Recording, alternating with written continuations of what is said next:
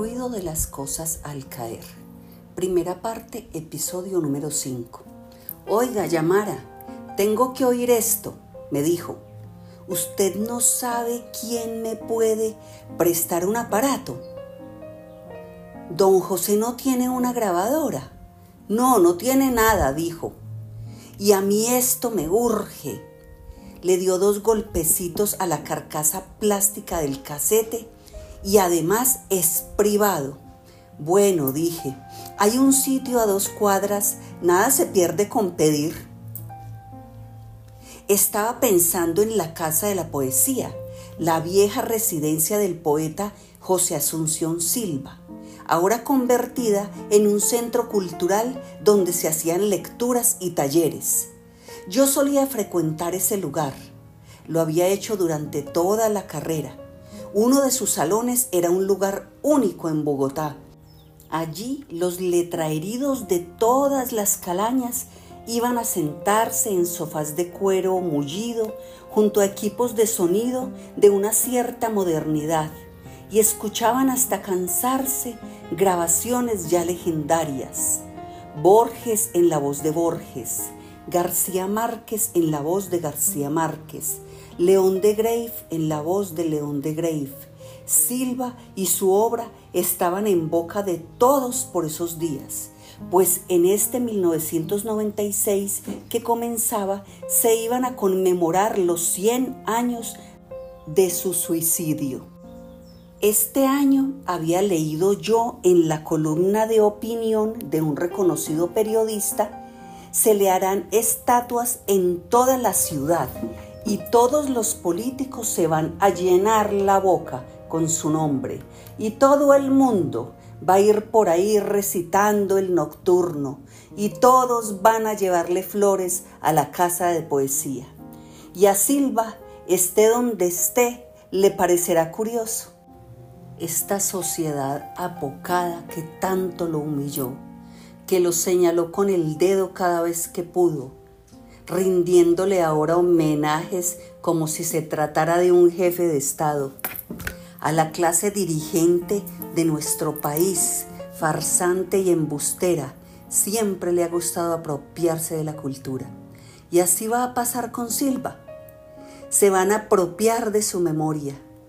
Y sus lectores de verdad pasarán todo el año preguntándose por qué carajos no lo dejarán en paz no es imposible que haya tenido esa columna en mente.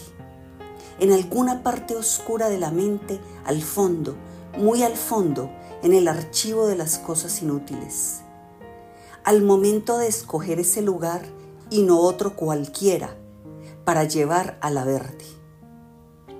Caminamos las dos cuadras sin decir palabra, con la mirada en el cemento roto de la acera o en los cerros de color verde oscuro que se levantaban a lo lejos, erizados de eucaliptos y también de postes de teléfono como las escamas de un monstruo de guilá.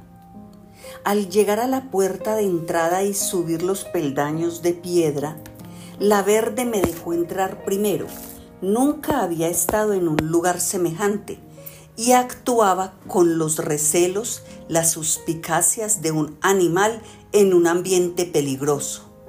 En la sala de los sofás quedaban dos estudiantes de colegio, una pareja de adolescentes que escuchaban la misma grabación y cada cierto tiempo se miraban y se reían con una risa obscena, y un hombre de traje y corbata, con un maletín de cuero desteñido sobre sus piernas, que roncaba sin pudor.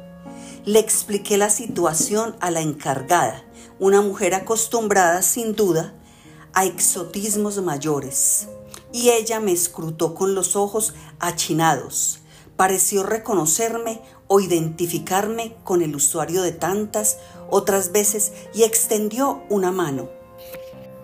A ver, muestre pues, dijo sin entusiasmo, ¿qué es lo que quieren poner?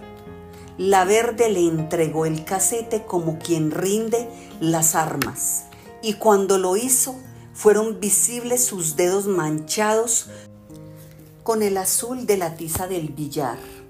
Se fue a sentar sumiso como yo nunca lo había visto, al sillón que la mujer le indicó.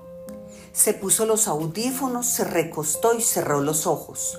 Mientras tanto, yo buscaba en qué ocupar los minutos de la espera.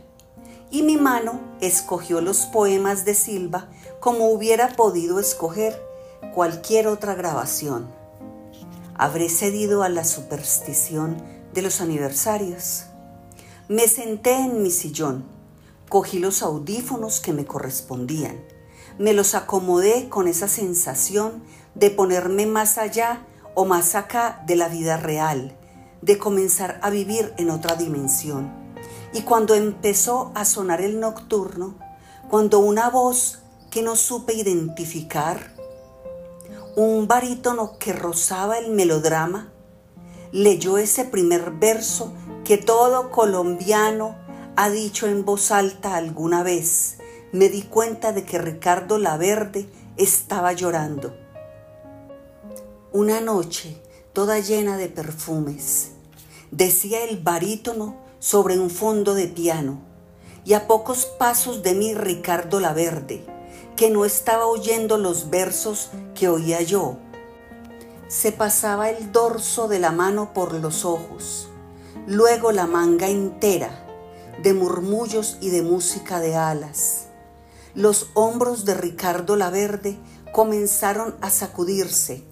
Bajó la cabeza, juntó las manos como quien reza. Y tu sombra fina y lánguida, decía Silva en la voz del barítono melodramático. Y mi sombra, por los rayos de luna proyectada. Yo no sabía si mirar o no a la verde, si dejarlo solo con su pena o ir a preguntarle qué le ocurría. Recuerdo haber pensado que podría por lo menos quitarme los audífonos, una manera como cualquier otra de abrir un espacio entre la verde y yo, de invitarlo a que me hablara, y recuerdo haber decidido lo contrario, haber preferido la seguridad y el silencio de mi grabación, donde la melancolía del poema de Silva me entristecía sin arriesgarme Pensé que la tristeza de la verde estaba llena de riesgos. Tuve miedo de lo que esa tristeza contenía. Pero la intuición no me alcanzó para entender lo que había sucedido. No recordé a la mujer que la verde había estado esperando. No recordé su nombre. No lo asocié con el accidente del diluvio, sino que me quedé donde estaba en mi sillón y con mis audífonos, tratando de no interrumpir la tristeza de Ricardo Laverde. E incluso cerré los ojos para no molestarlo con mi mirada indiscreta, para permitirle una cierta intimidad en medio de aquel lugar público. En mi cabeza y solo en mi cabeza, Silva decía, y eran una sola sombra larga. En mi mundo sin ruido donde todo estaba lleno de la voz del barítono y de las palabras de Silva y del piano decadente que las envolvía, pasó un tiempo que se alarga en mi memoria. Quienes oyen poesía saben que eso puede suceder.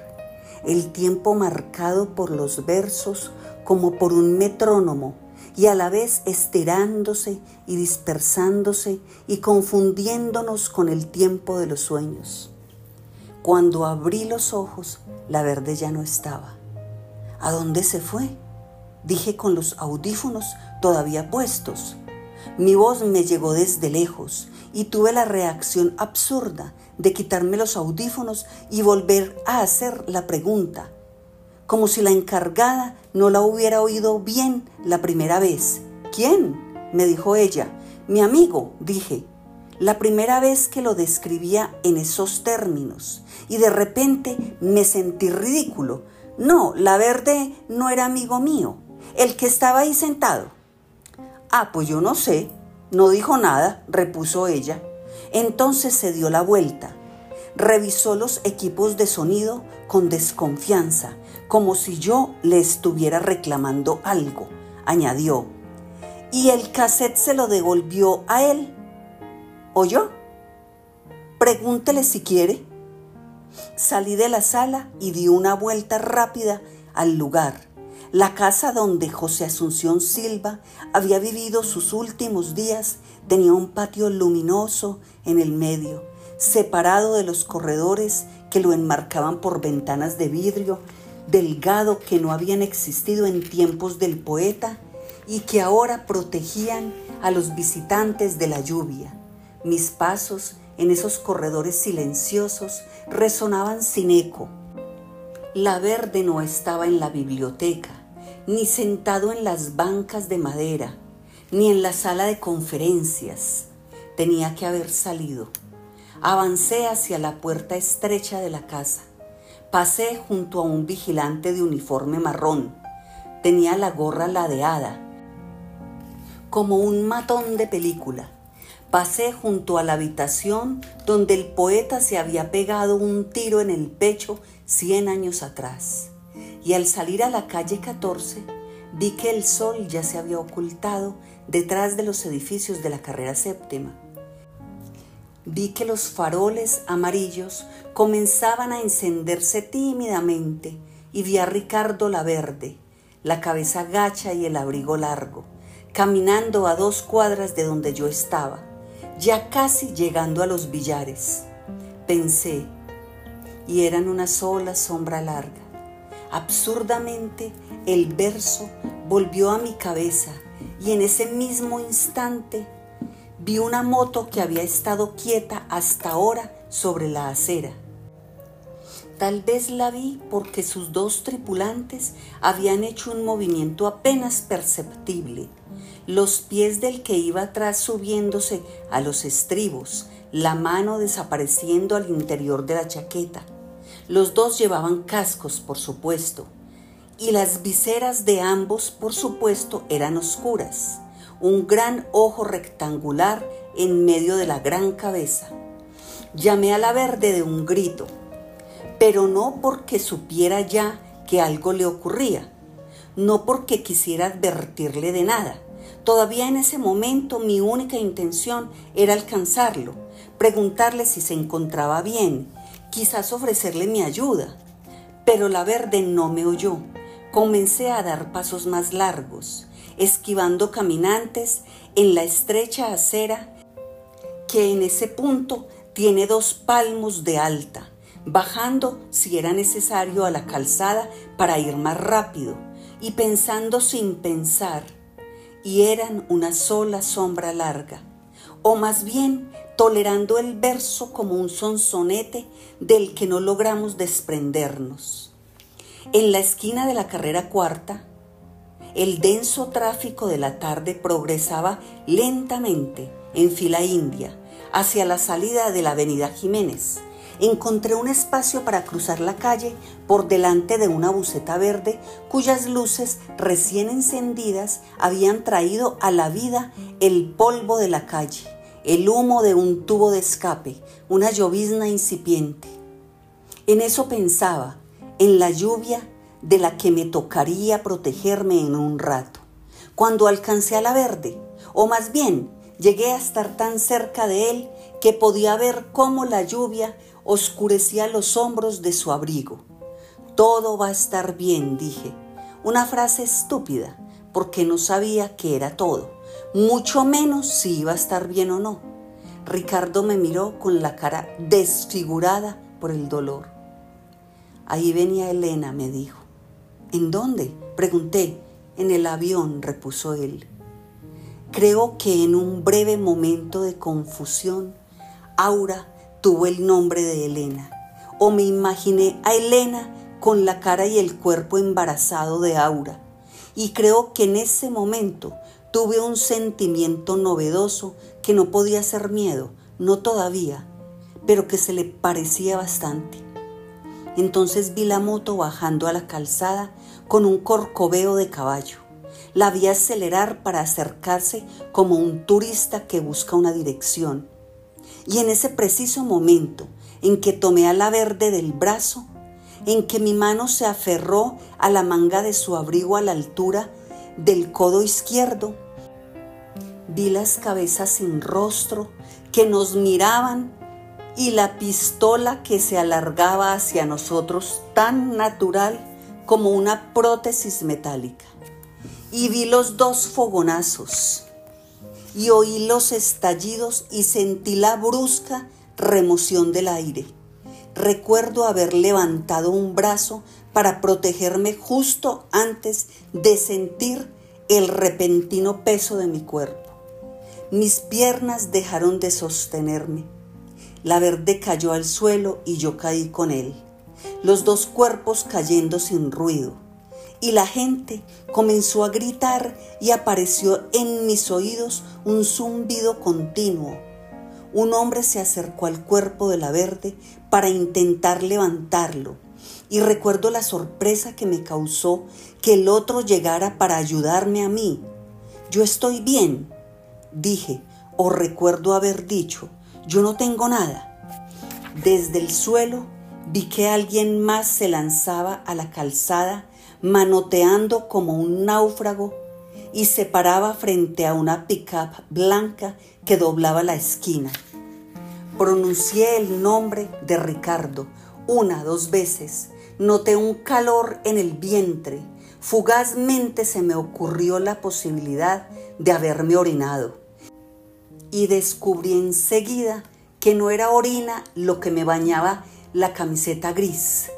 Poco después perdí el sentido, pero la última imagen que tengo sigue bastante clara en mi memoria.